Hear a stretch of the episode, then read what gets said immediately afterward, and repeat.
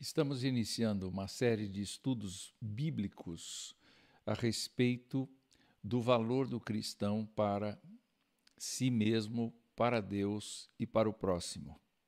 Esses estudos são baseados no livro denominado O Cristão Toma Consciência do Seu Valor, produzido, escrito e produzido justamente pelo uh, professor Anthony Andrew Huckman que foi um homem já falecido na década de 80, mas que se formou em psicologia pela Universidade de Michigan, recebeu bacharelado em teologia pelo Seminário Teológico Calvin e doutorou-se pelo Seminário de Princeton.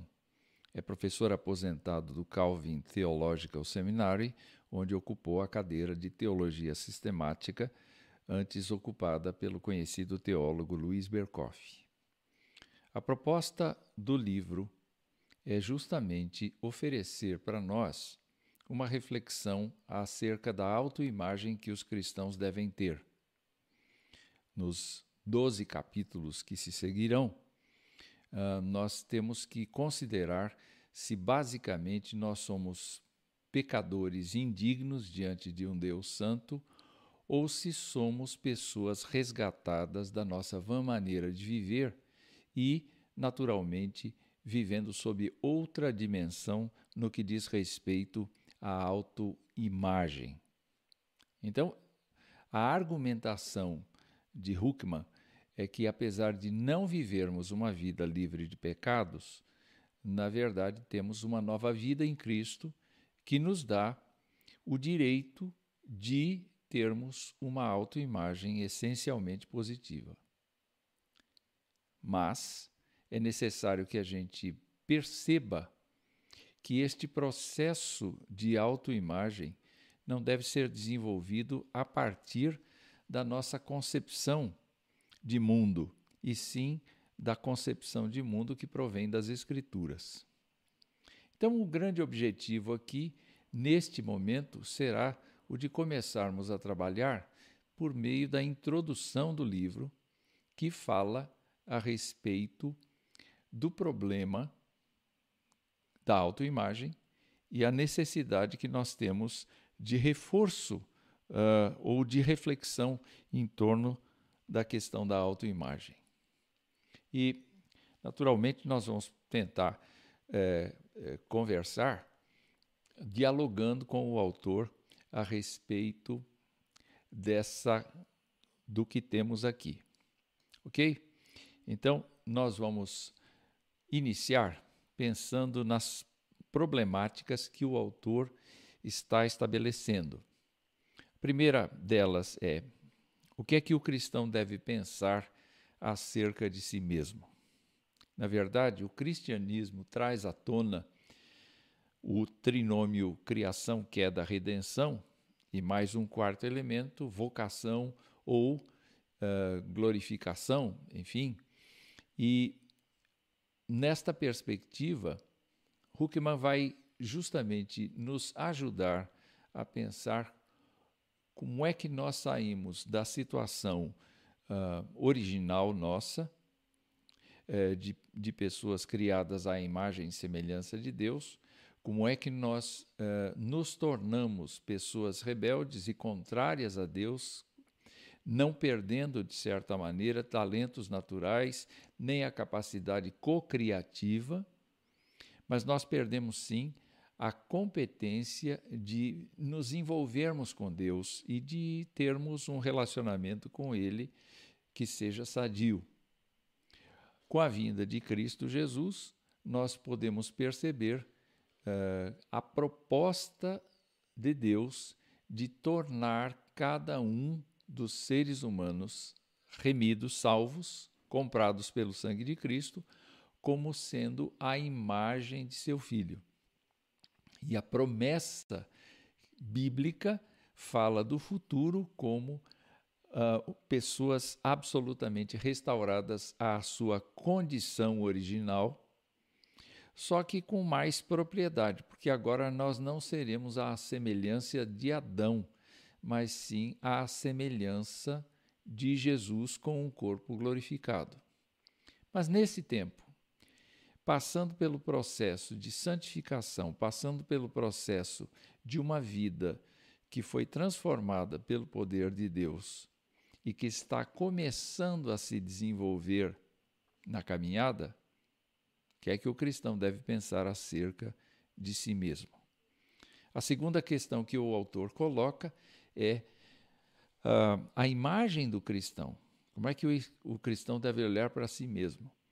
A imagem que ele tem de si mesmo, e nesse sentido está aí embaixo no rodapé, a ideia de que o termo autoimagem será usado para designar o que a pessoa pensa de si, sua concepção de seu próprio valor. Então a pergunta é: sua autoimagem, a imagem do cristão, deve ser negativa ou positiva? E a terceira pergunta é: quando o cristão pensa sobre si mesmo, deve dar mais importância à sua pecaminosidade constante ou dar ênfase maior à novidade de sua vida em Cristo? Esta é uma pergunta importante porque todas as nossas formas de convívio cristão, formas de adoração cristã, os cultos, as reuniões que nós fazemos, sempre há, especialmente na cosmovisão reformada, a ideia de que nós devemos confessar pecados. Mas nós devemos nos sentir miseráveis, sem, a, sem graça nenhuma, e, e na confissão, uh, de novo dizer que nós somos absolutamente depravados? Ou nós temos que dizer a Deus: olhe, eu estou salvo pela graça de Deus, reconheço que fracassei diante de ti e peço que o Senhor me perdoe. Parece que este segundo, uh, esta segunda forma de tratar é justamente a forma bíblica, a forma esperada dos crentes. Então, ele, como é uma pessoa formada justamente na área de psicologia, uh, teve a preocupação de pensar psicologicamente a respeito da autoimagem. E ele desenvolveu uma pesquisa muito intensa com os teóricos a respeito do comportamento humano, e ele descobriu que a vida de uma pessoa geralmente tende-se a equiparar-se à sua autoimagem. Ele mesmo diz que estudos mostram que as pessoas com autoestima elevada são geralmente mais criativas, mais equilibradas, mais eficientes e menos tensas que aquelas com autoestima baixa. Em outra obra, Huckman fala a respeito da mente criminosa. E ele diz que muitas pessoas com mente criminosa, isto é, aquelas que praticam crimes, são pessoas com uma autoestima muito baixa, que têm uma série de sentimentos negativos a respeito de si mesmo e a respeito da sociedade. Então, por conta disto, muitas atitudes criminosas partem justamente da, do princípio da pessoa não se considerar, não se aceitar, do princípio da pessoa rejeitar a sociedade e a única forma de dialogar com a sociedade é por meio da violência e da agressão. Isso não quer dizer que a pessoa não seja responsável pelos seus atos. Ela é e, as, e, e, pratica esses atos de maneira consciente. Então, é, é, é muito importante a gente enfatizar aqui que uh, o crime é crime. As pessoas são responsáveis pelos crimes que praticam. Entretanto, é importante dizer que muitas vezes a motivação para o crime é justamente uma autoestima baixa.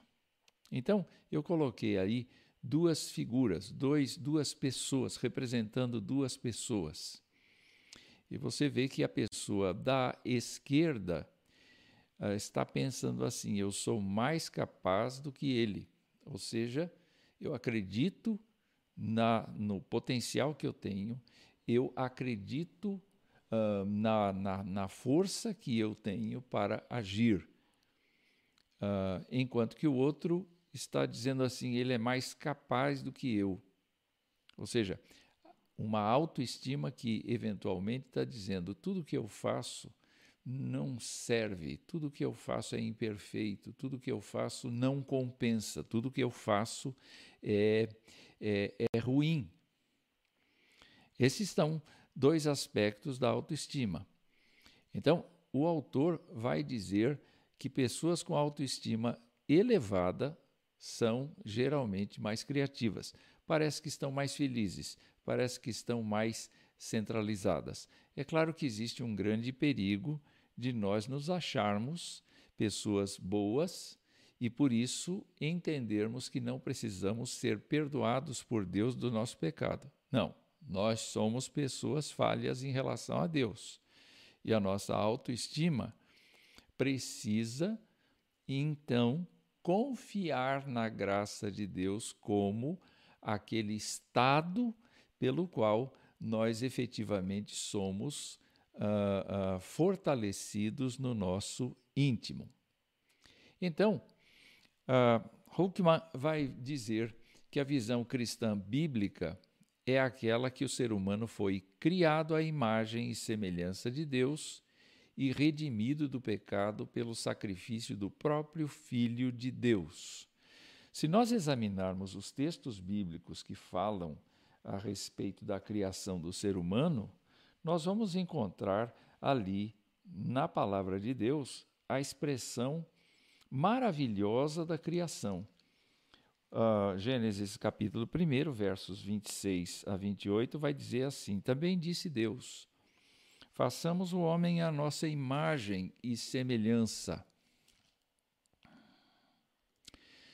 conforme a nossa semelhança tenha ele domínio sobre os peixes do mar, sobre as aves dos céus, sobre os animais domésticos, sobre toda a terra e sobre todos os répteis que rastejam pela terra.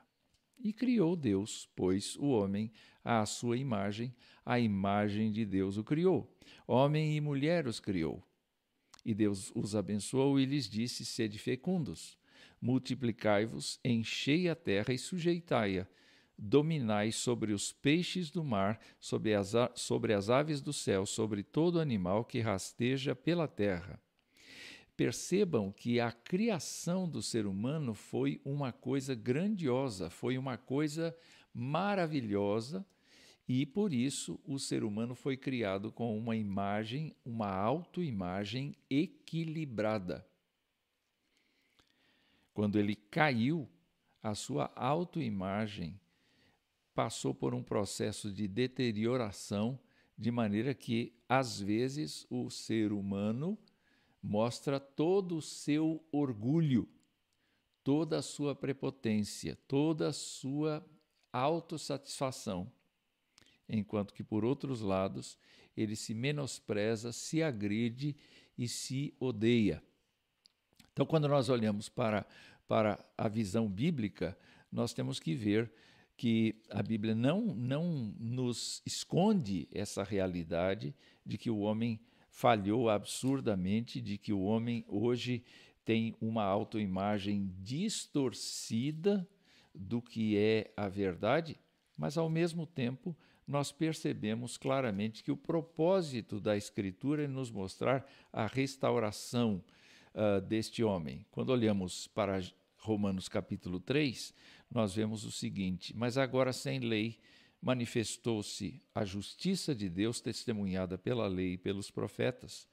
Justiça de Deus mediante a fé em Jesus Cristo para todos e sobre todos os que creem, porque não há distinção, todos, todos pecaram e carecem da glória de Deus. Esse é o lado, esse é o lado difícil, como nós estamos carentes de que a nossa autoimagem seja uh, reconstruída. Uh, entretanto, o texto prossegue dizendo: sendo justificados gratuitamente por sua graça, mediante a redenção que há em Cristo Jesus, a quem Deus propôs no seu sangue como propiciação mediante a fé, para manifestar a sua justiça, por ter Deus, na sua tolerância, deixado impunes os pecados anteriormente cometidos, isso é importante para a questão da autoimagem, tendo em vista a manifestação da sua justiça no tempo presente, para ele mesmo ser justo e o justificador daquele que tem fé em Jesus. O que, que isto quer dizer para a nossa autoimagem? Quer dizer que Jesus Cristo veio nos socorrer, assumir nossa culpa, assumir nosso ônus, nossa dívida, e por conta disto, ele nos liberta da nossa condição de pecadores rebeldes para sermos trazidos para o seio de Deus e realizarmos ali uma vida nova.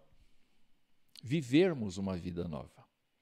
Então, isto, isto condiz com uma autoimagem bem positiva de pessoa cristã. Mas, uh, por outro lado, alguns cristãos, especialmente um pouco mais para trás na história, uh, manifestaram muito, muito uma autoimagem um tanto negativa. E sabe por quê? Huckman ah, chega a afirmar que muitas vezes os sermões dos pastores são uh, fatores muito importantes para destruir a autoimagem das pessoas. Porque há muitos sermões que falam da condenação, falam do pecado, falam da improbidade do crente em viver, falam e não dão o contraponto, não falam da graça. Então, Hockman vai dizer o seguinte: se a mensagem de culpa e pecaminosidade não for equilibrado pela equilibrada pela mensagem bíblica de perdão e renovação, esse tipo de pregação pode criar realmente nos que a ouvem uma autoimagem negativa que levaria anos para pagar. Qual é a ideia? O crente vem para a louvação no culto, vem para a louvação na escola dominical ele não é para ser elogiado, mas ele é para conhecer a graça de Deus e a dimensão da graça de Deus sobre ele. O que significa uma pessoa perdoada em Cristo Jesus? Então, ao mesmo tempo que a gente leva, deve levar o cristão a confessar o seu pecado quando está no culto ou quando está numa reunião nós também devemos nos lembrar de que nós não estamos mais no estado de pecado, porque fomos libertados de uma vez por todas pelo sangue de Cristo Jesus. Né? Então, uh, também faz uma, uma crítica a muitas, muitas músicas que são cantadas na igreja, e ele cita alguns hinos que ele cantava na época dele, justamente que falavam uh, da ideia de que, de que o, o cristão, a despeito de ter sido salvo por Jesus Cristo, era um verme. Era uma pessoa absolutamente depravada. Ora, nós somos sim depravados. Nós somos sim pessoas que, que têm muitos problemas. Mas cristãos verdadeiros são pessoas lavadas, são pessoas restauradas, são pessoas perdoadas por Deus, são pessoas que não têm mais a condenação. Se alguém está em Cristo, nova criatura é. Não existe condenação para os que estão em Cristo Jesus, é o que a Escritura afirma. Então, embora todo cristão concorde que nós devemos aborrecer nosso pecado, as coisas que fazemos, abominar nossa pecaminosidade constante, porque nós falhamos todos os dias, em todas as horas. Huckman diz: Eu não acredito que a Bíblia nos mande aborrecer e abominar a nós mesmos. E de fato, eu recomendo a leitura de Romanos capítulo 6, para que você perceba claramente o grau que Deus usa de misericórdia para conosco. Eu vou ler. Se já morremos com Cristo, cremos que também com Ele viveremos. A autoimagem deve carregar esta ideia de que nós estamos vivendo já com Cristo e vivendo no futuro com Cristo. E diz mais: sabedores de que, havendo Cristo ressuscitado dentre os mortos, já não morre, a morte já não tem domínio sobre ele, pois quanto a ter morrido de uma vez para sempre, morreu para o pecado, mas quanto a viver, vive para Deus. E olha, presta atenção agora. Assim também vós considerai-vos mortos para o pecado, mas vivos para Deus em Cristo Jesus. E mais adiante ele diz: graças a Deus, porque outrora escravos do pecado, contudo viestes a obedecer de coração à forma de doutrina a que fostes entregues. E uma vez libertados do pecado, fostes feitos servos da justiça. Ora, isto significa que a autoimagem do crente deve sim, deve sim passar pela, pelo aborrecimento, pelo ódio do pecado. Deve sim passar pela, pela tristeza de falhar todos os dias. Mas sem dúvida alguma, sem dúvida alguma, deve se lembrar com esperança da salvação produzida por Jesus Cristo. Uh, isso vai exatamente contra a linha de pensamento do humanismo. E eu vou ler para não tomar mais tempo de você.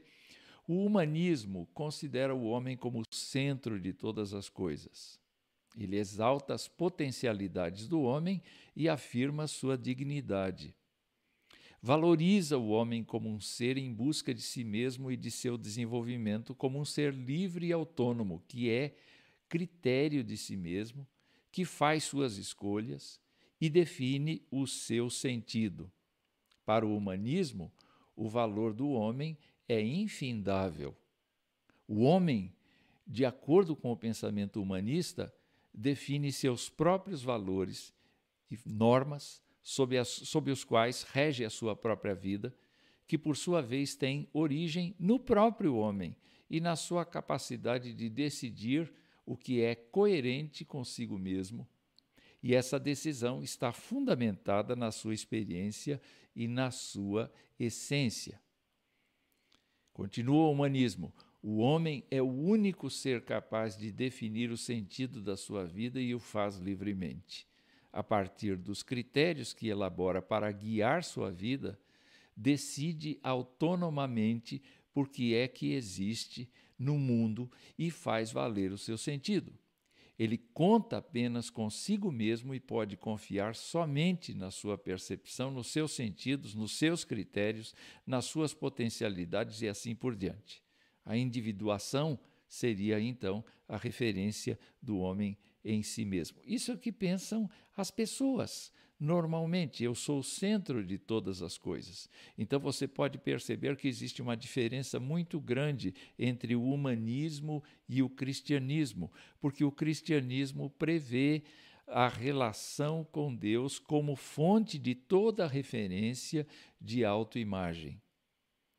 E Huckman diz: a fé cristã, longe de implicar inevitavelmente uma autoimagem negativa, tem recursos para a construção de uma autoimagem positiva que transcendem em muito aqueles que uma filosofia humanista pode dar. Se o ser humano no humanismo é o centro de todas as coisas, no cristianismo Deus é o centro de todas as coisas e é ele quem preenche todos os nossos espaços de autoimagem. Então, ah, para Huckman, é fundamental nós olharmos estes pontos. O ser humano veio a existir por um ato criativo de Deus, feito à imagem de Deus. Isto quer dizer que o homem está num relacionamento muito especial para com Deus, seus semelhantes e o cosmos. Ele foi criado para se ajustar perfeitamente às engrenagens da criação que Deus uh, fez. Então, que dizem as Escrituras a respeito do ser humano? O ser humano caiu do seu estado original de, de, de retidão quando desobedeceu ao mandamento de Deus. Isso está em Gênesis no capítulo 3, você vê lá a narrativa. E mesmo após a queda, o homem, o ser humano, ainda foi considerado uma criatura de valor infinito. É só você examinar o Salmo de número 8 para ver isto. Jesus disse que uma vida humana vale mais que o mundo inteiro. A sua vida vale mais do que o mundo inteiro. E ainda retém a imagem de Deus. Você ainda guarda aquilo que Deus criou.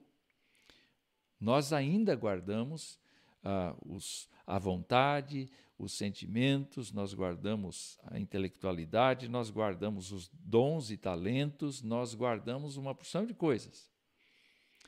Mas a humanidade está caída, a humanidade se tornou rebelde, por isso sua autoimagem pode ter desajustes tremendos, tanto de soberba quanto de complexo de inferioridade.